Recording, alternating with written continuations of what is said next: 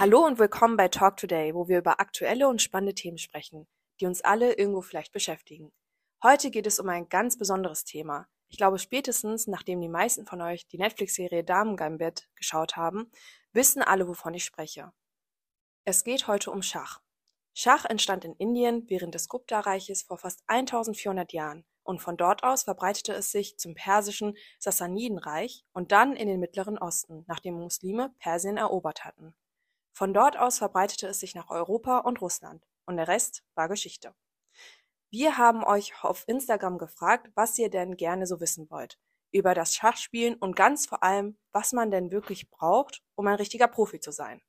Natürlich kann ich das Ganze nicht selber beantworten und habe mir da Verstärkung mitgebracht von der Alexandra. Alexandra, magst du dich kurz vorstellen? Ja, also mein Name ist Alexandra. Ähm, ich bin 23 und äh, ich studiere Psychologie im Master an der Uni Mannheim. Und ähm, ja, also ich spiele auch ganz gerne Schach, schon auch seit klein auf. Alexandra, wenn du jetzt schon von Schachspre äh, Schachspielen sprichst, ähm, wer ist denn dein Lieblingsspieler oder Lieblingsspielerin? Ach, das ist eigentlich eine ziemlich schwierige Frage. Ähm, aber also aus meinem privaten Umfeld gibt es da ja auch ein paar, zum Beispiel, keine Ahnung, meine Mutter oder ein paar Leute, ähm, mit denen ich auch im Verein gespielt habe zum Beispiel.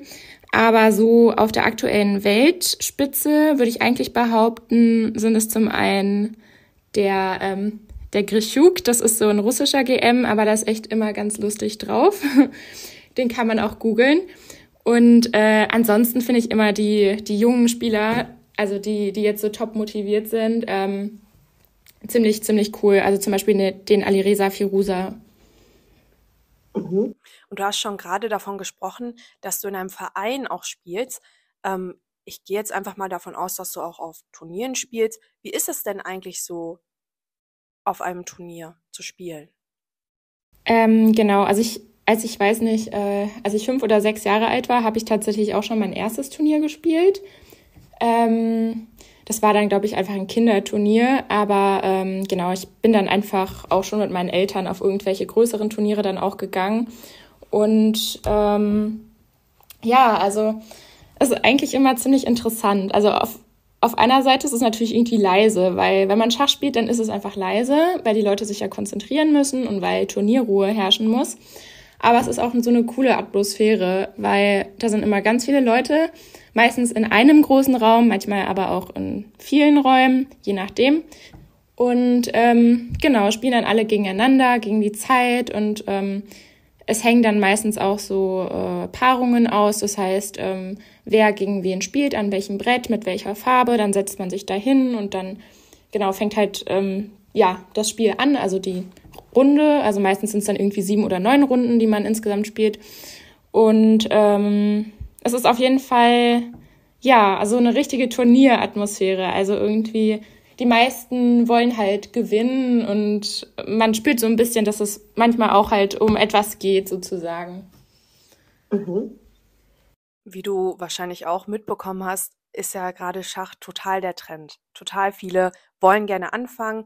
Ähm, und es stellt sich halt einfach die Frage auch so ein Stück weit, wie kommt es denn zum Kontakt mit dem Schachspielen an sich und welche Rolle spielen denn Familie, Trends und vielleicht auch Freunde im Umfeld? Ähm, genau, also ich würde mal so grob sagen, dass auf jeden Fall die Familie ein sehr wichtiger Faktor ist, da man darüber ja auch so viele ähm, Berührungspunkte oder auch einfach Anlaufstellen hat. Ähm, und, und vor allem auch dann, wenn das über den bloßen Kontakt irgendwie hinausgeht, weil äh, also da gibt's ja auch schon viele Schach-AGs, die mittlerweile angeboten werden oder dass man irgendwie mal in einen Verein hereinschnuppert äh, oder auf ein Kinderschachcamp geht. Ähm, auf jeden Fall ist es aber, glaube ich, ziemlich wichtig, also oder kommt es halt meistens vor, dass irgendwie der Vater oder der Onkel oder der Opa ähm, die Person ist in der Familie, die eben ein bisschen Schach spielen kann und ähm, ja, und dass die Person dann eben äh, einem die Regeln beibringt vom Schachspiel. Und genau, das ist dann irgendwie so der Kontakt der erste. Und später dann ist es, glaube ich, wichtiger, ähm, also vor allem jetzt im Teenageralter, äh, was so die Meinung oder die Interessen der Freunde sind. dann kommen wir vielleicht direkt zu, schon zu dem weiteren Punkt. Wie sieht das denn aus, so ein förderliches Umfeld? Welche Faktoren sind denn wichtig? Du hast gerade eben schon vielleicht die Freunde erwähnt. Ähm, kannst du das nochmal ein bisschen ausführen? Wie war das denn eigentlich bei dir? Ähm, genau, also ähm, wie gesagt, das förderliche Umfeld ist auf jeden Fall, äh, also ist auf jeden Fall ein familiäres äh, Umfeld oder auch ein Interesse eben an dem Schachsport. Und ähm, ja, also zum Beispiel in der Sowjetunion, also meine Mutter zum Beispiel ist halt in der Sowjetunion aufgewachsen und bei der war es halt wirklich, also da damals gab es halt richtige Schachschulen und kulturelles Interesse wirklich daran an dem Sport. Ähm, und genau, also das ist auf jeden Fall eine gute Voraussetzung. Aber ähm, darüber hinaus ist es halt auch echt so, dass man irgendwie selbst als Individuum auch über halt ein gewisses logisches Denken verfügen sollte, ähm, was man teilweise auch irgendwie mit Fähigkeiten in Mathe gleichsetzen kann. Aber das ist das, also das ist es wirklich nicht, also nicht unbedingt, aber das würde dem jetzt mhm. am nächsten kommen, würde ich sagen. Und dann auch planerische, vorausdenkende Fähigkeiten, aber auch zum Beispiel Kreativität ist ziemlich wichtig, würde ich sagen. Du hast gerade eben schon erwähnt, dass ähm, deine Mutter beispielsweise auch ähm, mit so Schachschulen oder ja, Schach, ja, Schachschulen irgendwie konfrontiert worden ist damals. Ähm, glaubst du, dass das halt auch in anderen Bereichen, wie zum Beispiel dem Klavierspielen oder auch dem Sport, dass einfach solche Schulen wirklich ähm, ja, ein Stück weit einen begleiten und das Ganze einem beibringen und auch helfen, einfach besser zu werden? Oder glaubst du, dass sowas eigentlich auch für uns heute gar nicht mehr denkbar ist? Eigentlich kann man das ja auch so vergleichen wie Leistungssportler, die dann irgendwie drei, vier, fünf Mal die Woche irgendwie was für ihren Sport tun.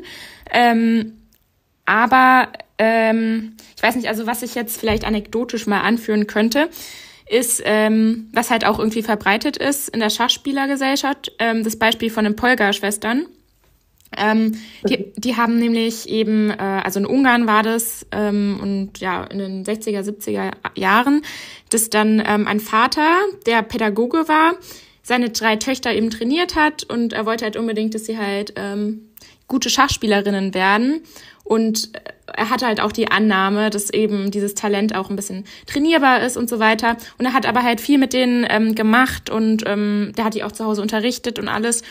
Und die sind halt wirklich alle drei äh, sehr gute Schachspielerinnen geworden. Und, ähm, und heutzutage ist es auch wirklich so, dass jetzt zum Beispiel Schachgroßmeister, also ne, Großmeister und Großmeisterinnen, das sind ja die auf ähm, allerhöchstem Niveau sozusagen, ähm, die erlernen Schach meistens wirklich schon mit spätestens fünf Jahren. Das ist das auf jeden Fall ziemlich früh, ja. Aber also es muss natürlich auch nicht unbedingt sein. Man sagt das eben nur so ein bisschen, ähm, ne, man sagt das denen so ein bisschen nach, dass man, ähm, dass die dann schon sehr früh anfangen, tatsächlich, ja. Und ähm, in diesem Zusammenhang haben wir auch einige Anfragen aus der Community bekommen, und zwar zu dem Begriff Nepo-Babys. Ähm, kurz für das Verständnis, unter Nepo-Babys versteht man Menschen, die unter Vetternwirtschaft, auch Nepotismus genannt, profitiert haben. Dabei liegt das Augenmerk der Gesellschaft hauptsächlich auf Promi-Kindern, die sich selbst eine Karriere zum Beispiel im Modelbereich, Musik oder Schauspielbusiness aufgebaut haben. Und im Internet wird sehr oft darüber diskutiert, ob diese Nepo-Babys ihren großen Erfolg auch ohne den Einfluss ihrer berühmten Eltern gefeiert hätten. Und ähm, ja, ein Beispiel sind zum Beispiel die Kardashians.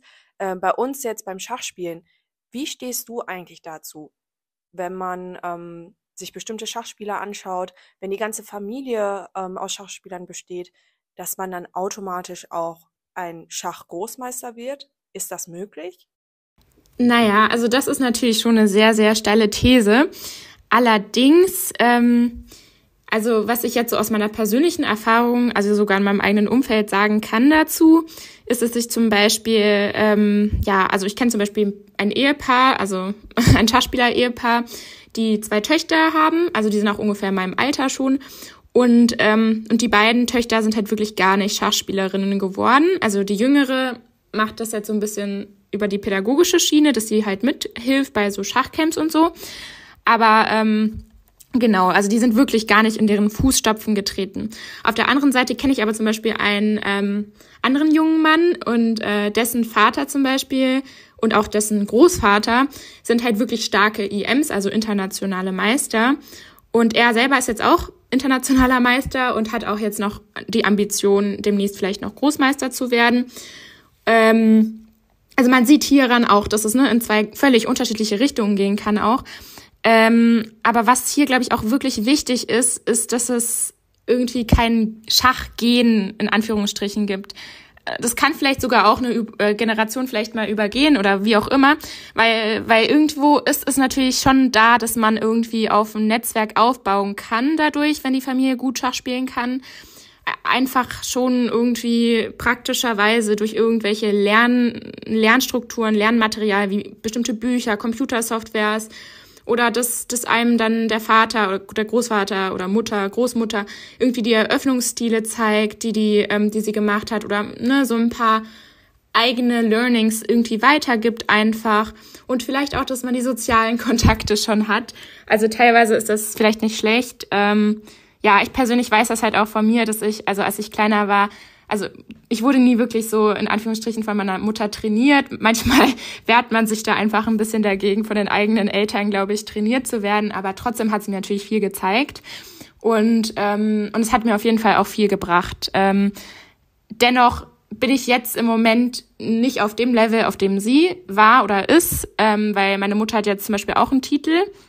Also die ist weibliche internationale Meisterin ähm, aber es verhilft einem wirklich schon. Also zu viel, habe ich das Gefühl, ja. Das heißt aber im Umkehrschluss nicht unbedingt, dass wenn man nicht aus einer Schachfamilie kommt, dass man dann nie im Leben dann ein Schachgroßmeister werden kann, oder? Ach so, nee, das auf keinen Fall. Also wie gesagt, ähm, man, also das, da, da zählen so viele individuelle Sachen, also und ähm, da geht wirklich ganz unterschiedliches mit rein. Und auch wenn die Eltern Interesse an Schach haben, heißt es ja nicht wirklich, dass man selbst Interesse daran hat. Und das ist ja das Allerwichtigste. Und ähm, genau darüber hinaus habe ich jetzt zum Beispiel auch mitbekommen von einem, einem, einem der Top-Schachspieler, der, der ist wirklich, also allein anhand des Internets äh, hat er sich alles beigebracht, also mit Schachvideos und ich glaube auch ohne Trainer sogar. Und er ist wirklich mhm. auf ein Top-Top-Level gekommen. Also ähm, genau. Da stellt sich aber auch direkt ähm, die Frage, und die kam auch aus der Community, ähm, und zwar von äh, Anna Seger. Sie hat gefragt, ähm, ich komme nicht aus einer Schach-Großmeisterfamilie. Kann ich trotz, trotzdem ähm, professionell auf internationalem Level Schach spielen? Und wenn ja, spielt da die Motivation wirklich eine Rolle? Und warum bleibt man dann da dran? Und welche Komponenten der Motivation sind besonders wichtig, damit ich das schaffen kann? Ähm, also um Schachgroßmeisterin zu werden praktisch? Ähm, ich glaube, das Ganze kann man auch ein bisschen allgemeiner formulieren. Nicht wirklich Schachgroßmeister, aber generell, dass man einfach besser wird auf einem besseren Niveau beim Schachspielen. Ähm, ja, also ich meine, Interesse und Motivation sind wirklich das A und O. Darüber hinaus gibt es jetzt zum Beispiel auch schachspezifische Fähigkeiten oder Fertigkeiten, die halt wirklich wichtig sind, würde ich sagen. Also, mm, was man ja auch, glaube ich, ja generell so mitbekommt, ist ja auch, dass man wirklich, ähm, naja, konzentriert sein muss, aber man muss nicht wirklich konzentriert sein in dem Sinne, sondern das kann man sich ja auch antrainieren. Ne? Also man muss halt während der Partie konzentriert sein. Auf jeden Fall. Und ähm, dar darüber hinaus äh, vorausschauendes Denken, also in dem Sinne, dass man halt so ein bisschen planen kann und ein bisschen strategisch schon mal ne, im Voraus sich ein bisschen die Stellung schon aufbauen kann im Kopf, wie man da hinkommt und auch gutes Erinnerungsvermögen tatsächlich. Ähm, ja, weil man halt auch Eröffnungsstile, also ähm, bestimmte Varianten, die halt als gut befunden sind, dass man die halt im Kopf, also im Gedächtnis behält und dass man die halt nicht vergisst sozusagen. Und ähm, da, ja, also es ist schon wichtig wirklich. Oder äh, generell, viele Schachspieler merken sich ja ihre eigenen Partien auch oder auch Partien von ganz anderen Schachspielern, zum Beispiel Großmeistern idealerweise. Man lernt ja viel von den Partien anderer Menschen. Also das ist schon sehr hilfreich, also ein gutes Erinnerungsvermögen. Und dann natürlich aber auch die Motivation an sich, oder? Ich erinnere mich zum Beispiel daran, dass ich zum Beispiel angefangen habe, Geige zu spielen und ich hatte am Anfang total die Motivation. Und dann, als ich dann auf die weiterführende Schule gekommen bin, hat sich das so ein bisschen gelegt mit der Motivation. Man musste dann viel für die Schule machen, dann ging das Ganze runter und jetzt spiele ich tatsächlich gar kein Geige mehr. Ja, also das ist so eine Sache. Ich glaube, so in diesem Teenageralter vor allem oder Anfang Teenageralter ist das so ein bisschen schwierig und man muss priorisieren, was einem irgendwie mehr Spaß macht, was einem mehr liegt und man muss sich irgendwie wirklich auf ein Hobby festlegen, mehr oder weniger. Und ähm, ja, also da ist auf jeden Fall, also Motivation wirklich das A und O. Und auch später, ne, also auch wenn man schon ein gewisses Niveau erreicht hat, ist das auch immer noch super, super wichtig. Und ich glaube, was einem da wirklich auch helfen kann, oder naja, also man muss einfach das Spiel auch lieben. Also das nennt man ja in der Psychologie auch die intrinsische Motivation. Das kommt von innen heraus. Aber irgendwie sollte man auch den Ehrgeiz haben, gewinnen zu wollen, finde ich. Also ja, ich glaube, also jeder Schachspieler würde mit mir da übereinstimmen.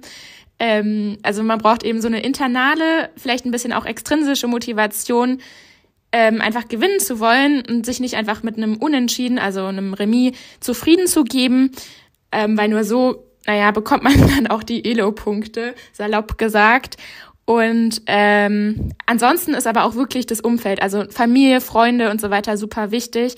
Ähm, auch TeamkollegInnen. Also es gibt ja auch Verbandsrunden, also das geht dann ne, von der Regionalliga hoch bis in die erste Bundesliga. So eine Verbandsrunde, wo man dann eben mit VereinskollegInnen ähm, zusammenspielt. Oder auch, ähm, ich habe zum Beispiel auch mitgespielt schon ein paar Mal ähm, bei so einer, also bei den deutschen Ländermannschaftsmeisterschaften. Also es waren keine Einzelmeisterschaften, sondern Mannschaftsmeisterschaften. Und ähm, genau, spielt man dann halt als Mannschaft gegen andere Mannschaften. Und das macht eigentlich auch ganz viel Spaß immer. Ähm, genau, das kann halt auch Motivation geben. Einfach, wenn man dann irgendwie nicht nur zusammen trainiert, aber auch zusammen spielt und vielleicht auch gegeneinander spielt ähm, und aber auch vor allem vielleicht ein stabiles Umfeld hat mit Leuten, wo man sich ein bisschen austauschen kann über die eigenen Erfolge oder auch Misserfolge, ähm, weil das ja auch sehr wichtig ja. ist. Ja. Ähm, du hast gerade schon den Begriff der intrinsischen Motivation aus der Psychologie genannt. Und natürlich haben die Leute aus der Community direkt herausgefunden, dass du Psychologie studierst. Und es kam auch die Frage, ähm, was man denn für eine Art von Persönlichkeit haben muss. Was für eine Art von Persönlichkeit muss man denn haben, damit man gut Schach spielen kann, damit man irgendwann vielleicht sogar ein Profi wird? Ui, also das ist wirklich eine sehr schwierige Frage, weil ähm, in der Schach, also unter den Schachspielern gibt es natürlich auch ganz obstruse Persönlichkeiten vielleicht teilweise. Aber ähm, ja, also davon abgesehen, also der aktuelle Weltmeister, der Magnus Carlsen, der ist nämlich, äh, der wird jetzt nicht als der allerfreundlichste, glaube ich, wahrgenommen, aber er ist halt vor allem irgendwie entschlossen und er glaubt an sich selbst, also hat ein riesen Ego. Aber ja, also davon abgesehen, ähm, würde ich mal behaupten. Vielleicht ist auch die Frage, wie definiert sich denn die Persönlichkeit? Also aus der Psychologie haben wir das ähm, Konzept des Big Five-Modells, ähm, das du vor dem Gespräch schon erwähnt hast. Ähm, und einmal für unsere Hörerinnen und Hörer bei den Big Five, auch Fünf-Faktoren-Modell genannt, handelt es sich um ein Modell der Persönlichkeitspsychologie.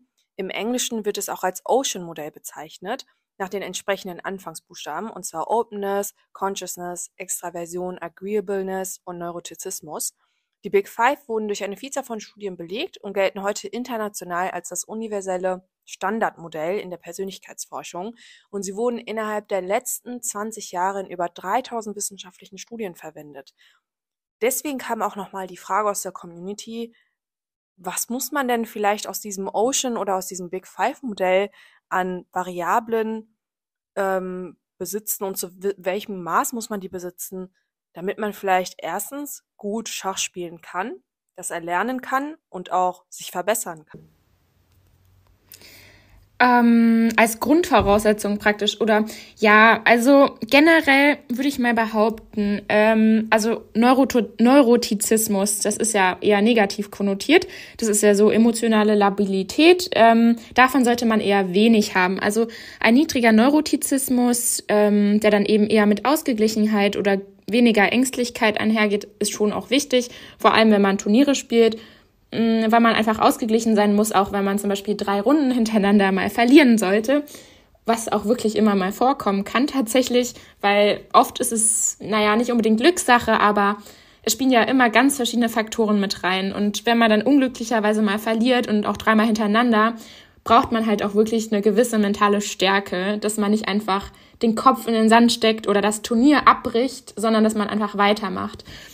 Ähm, auf der anderen Seite irgendwie Gewissenhaftigkeit, also Disziplin zu haben zum Trainieren oder sich dann auch die eigenen Partien ähm, wieder mal also nach also anzuschauen einfach also jetzt in einem Turnier zum Beispiel, dass man sich die äh, Partien auch hinterher anschaut, die analysiert, aus den eigenen Fehlern lernt. Das ist schon auch wichtig. Ähm, genau, also wenn man den Anspruch hat, aus den eigenen Fehlern zu lernen und ähm, sich zu verbessern. Und ähm, ja. ja, und ansonsten irgendwie sowas wie Offenheit für Neues, finde ich, ist auch hilfreich.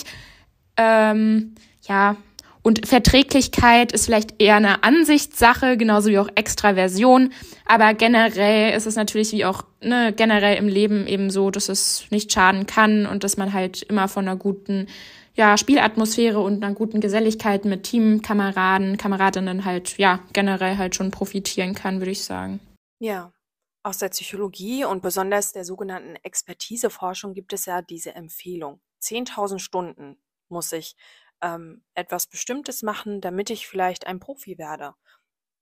Warum und wann wird denn wirklich die Entscheidung getroffen, professionell einzusteigen oder es vielleicht auch bleiben zu lassen? Wann weiß ich, hey, ich sollte vielleicht doch nicht weiter Schach spielen, weil irgendwie passt das einfach nicht und irgendwie kann ich das einfach nicht. Und wann hängt das denn wirklich mit dem Üben zusammen? Also auch wenn man merkt, dass es gerade nicht weitergeht oder so, also wenn man denkt, man kann sich nicht mehr verbessern, finde ich, heißt es ja nicht, dass man irgendwie aufhören muss mit dem Schachspielen. Dann, ich meine, dann hat man es halt so, dass man auf einem gewissen Niveau vielleicht stecken geblieben ist, aber über, also irgendwie über den Leistungssport hinweg gibt es auch viele andere Möglichkeiten, sich tatsächlich für Schach oder für den Breitensport oder für den Leistungssport einzusetzen.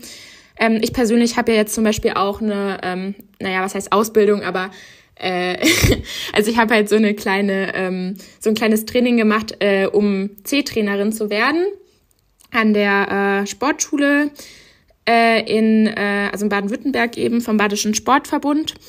Und ähm, darüber hinaus könnte, also hätte ich jetzt zum Beispiel auch irgendwie sowas wie Schiedsrichterin auch noch irgendwie machen können, so einen Kurs als Schiedsrichterin und dann kann man eben ja. auf Turnieren Schiedsrichter sein. Also ich meine, da gibt's halt unzählige Möglichkeiten, ne? Oder ähm, Schachjournalismus oder so.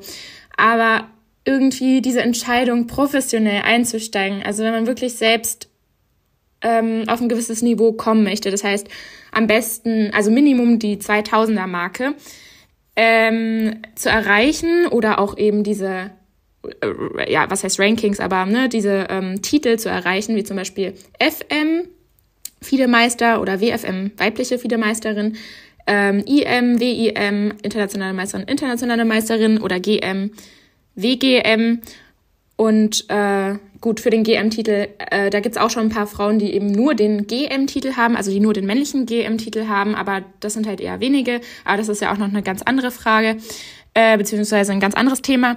Aber eben diese Entscheidung zu treffen, professionell einzusteigen, ähm, das ist wirklich ja. schwierig, würde ich mal behaupten, weil.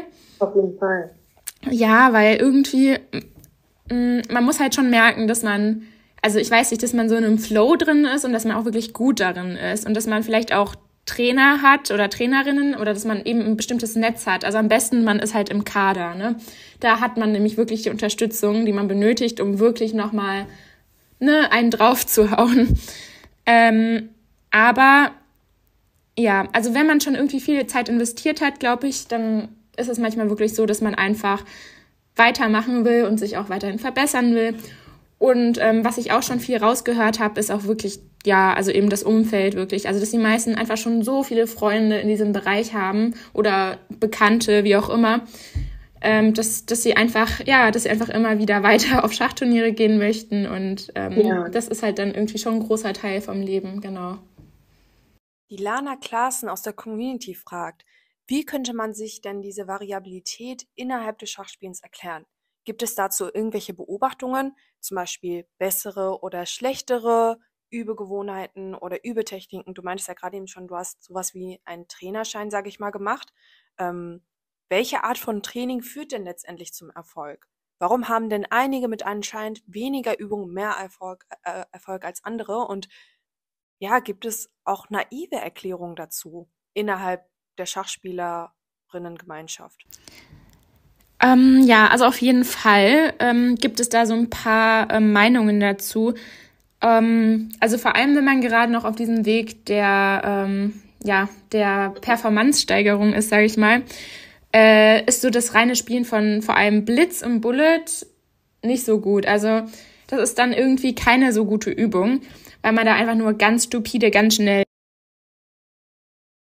Was ist denn nochmal ganz genau Blitz und Bullet? Kannst du das nochmal für die Hörerinnen und Hörer einmal kurz erklären? Ja, genau. Also es gibt ja das langsame Spielen, dann gibt es noch das Rapid-Spielen. Das ist dann so Schnellschach. Das ist meistens so mit 15 bis 20 Minuten Bedenkzeit, also pro Spieler in der Partie. Und Blitz und Bullet ist dann wirklich, also Blitz ist meistens so 5 plus 0 oder 3 plus 2. Also das heißt, jeder hat drei Minuten Zeit und vielleicht noch zwei Sekunden Inkrement, also obendrauf pro Zug.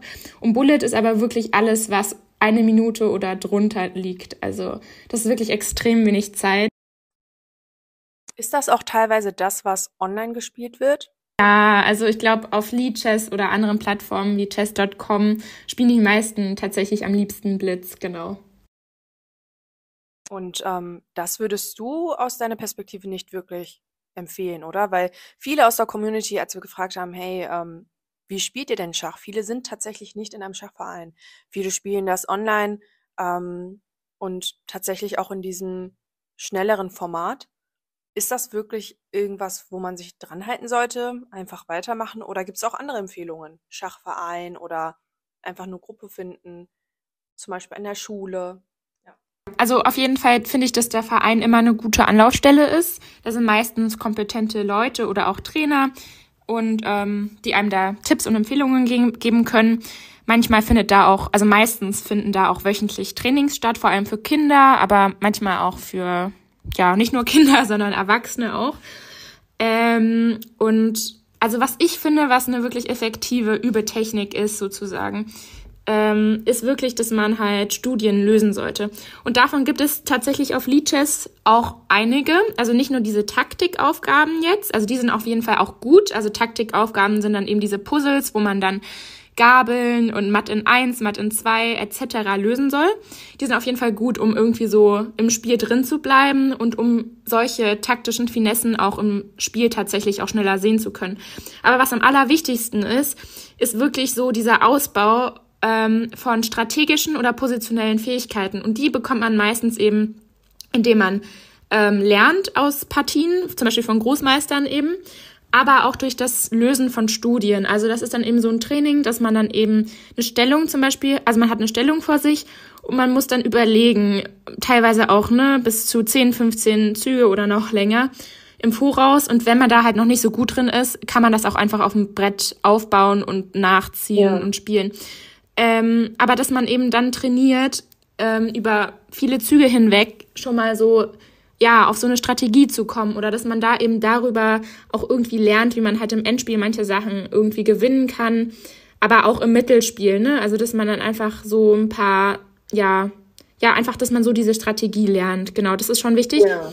Und ähm, darüber hinaus vielleicht noch ähm, wegen Eröffnungen oder auch ähm, ja, also vor allem Eröffnungstechniken, die kann man sich zum Beispiel auch auf Datenbanken sehr gut aneignen, also auf Chessbase zum Beispiel.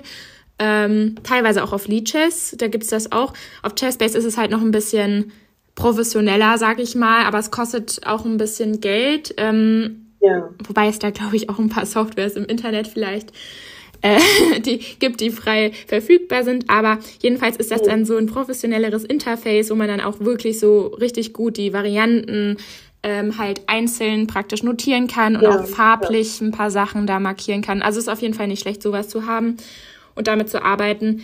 Ähm, genau, also das, das wäre so, ähm, was man bräuchte. Ja, ähm, wir haben auch noch eine weitere Frage aus der Community und zwar von Markus. Ähm, er hat uns geschrieben, ich habe erst vor kurzem mit dem Schachspielen angefangen, aber leider verliere ich immer wieder.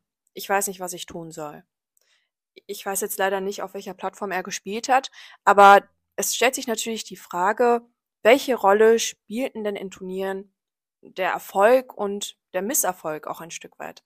Könnte das Erfahren von Erfolg oder Misserfolg vielleicht auch eine Interaktion mit Persönlichkeit und oder anderen Attributionsstilen, also der Motivation, erklärt werden und könnte man bewusst daran arbeiten, um Motivation gegebenenfalls trotz Misserfolg zu fördern? Ja, also erstmal zu der ersten Frage, ähm, welche Rolle denn ähm, Erfolg und Misserfolg spielen. Also klar, also ich glaube, das ist wirklich immer so, dass Misserfolg, vor allem wenn man dann irgendwie viel hintereinander verliert, dass das einem schon so ein bisschen die Stimmung verdirbt und dass man auch irgendwie so ein bisschen die Motivation verliert dadurch. Und das ist natürlich auch vollkommen normal. Ähm, ich glaube, am Anfang ist es vielleicht auch wichtiger, dass man eben Gegner ungefähr auf dem gleichen Leistungsstand hat, gegen die man spielt, weil klar, wenn man wenn man gegen Leute spielt, die halt Minimum oder ich weiß nicht 200, 300 Elo-Punkte oder DWZ-Punkte eben mehr haben als man selbst, also DWZ ist eben die deutsche Wertungszahl, Elo die internationale. Ähm, ja, da ist es auf jeden Fall ähm, genau, also schon mal deprimierend oder demotivierend. Ähm, ja, was ich da vielleicht nochmal äh, an, an den Weg geben kann, also auf jeden Fall vielleicht erstmal eben mit Leuten spielen, die vielleicht ungefähr auf dem gleichen Niveau sind. Da hilft es eigentlich auch, auf Leadchess kann man das einstellen, dass man ähm, ne, gegen Leute auf einer ähnlichen Zahl spielt wie man selbst. Und ähm, in Turnieren jetzt zum Beispiel, ähm, ja, also das ist schon, schon auch wichtig, dass man irgendwie ähm, dass man das wirklich nicht auch auf sich selbst attribuiert, auf das eigene Selbstbild. Ähm, da gibt es vielleicht auch Persönlichkeitsfaktoren, die eher, ja, also was ich auch vorher schon ne, erwähnt hatte mit dem geringen Neurotizismus. Also das wäre zum Beispiel ein günstiger Persönlichkeitsfaktor, dass man das nicht so sehr auf sich selbst attribuiert auch. Ja, und ich glaube, das Wichtigste ist halt einfach, dass man es probiert. Probieren schadet nie, dass man einfach mal anfängt und einfach motiviert am Ball bleibt, egal wie alt man ist oder ähm, ja, aus, aus, ob man halt Leute im Umfeld hat, äh, die das schon richtig professionell spielen. Klar ist es wahrscheinlich förderlich, aber es ist nicht nur abhängig davon. Eine letzte Frage haben wir noch aus der Community und äh, das haben tatsächlich sehr viele gefragt. Was ist deine Lieblingseröffnung? Äh, die das schon richtig professionell spielen. Klar ist es wahrscheinlich förderlich, aber es ist nicht nur abhängig davon. Eine letzte Frage haben wir noch aus der Community und äh, das haben tatsächlich sehr viele gefragt. Was ist deine Lieblingseröffnung? ja, also ähm, tatsächlich, also mit Schwarz zum Beispiel spiele ich ganz gerne Französisch. Ähm, das heißt also auf E4, E6, D4, D5 und so weiter. Ähm, da gibt's auch verschiedene Varianten. Ähm, genau, aber das spiele ich eigentlich ganz gerne. Also auf E4 zumindest. Ähm, auf D4 von Weiß spiele ich dann irgendwie sowas wie ähm, Königsindisch. Und äh, mit Weiß spiele ich meistens D4. Ähm, das ist so ein bisschen defensiver auch, also so Damenbauernspiele und da eben Strukturen wie das Londoner System. Ähm, also D4, Springer F3, Läufer F4, E3, C3, genau, solche Sachen. Ähm, Sehr cool. Ja, und ja, das finde ich eigentlich ganz nett, aber ich meine, jedem das seine. Also jede, jede, Vari jede Eröffnung ist ein gangbarer Weg. Äh, man sollte sich vielleicht auch ein bisschen damit identifizieren, beziehungsweise es sollte auch zu dem eigenen Stil passen, weil manche Leute, manchen Leuten passt einfach ein bestimmter Stil auch besser als anderen. Also ob man eher offener spielen möchte, eher geschlossener, defensiver, aggressiver. Genau. Aber genau, sowas spiele ich mhm. ganz gerne. Ja, liebe Alexandra, vielen lieben Dank für deine Eindrücke. Wir hoffen natürlich, dass wir so viele Leute wie möglich motivieren konnten, einfach mal am Ball dran zu bleiben. Und äh, falls euch die Folge gefallen hat, bitte gebt uns auf jeden Fall ein Feedback bei Spotify und bis zum nächsten Mal bei der nächsten Folge. Tschüss!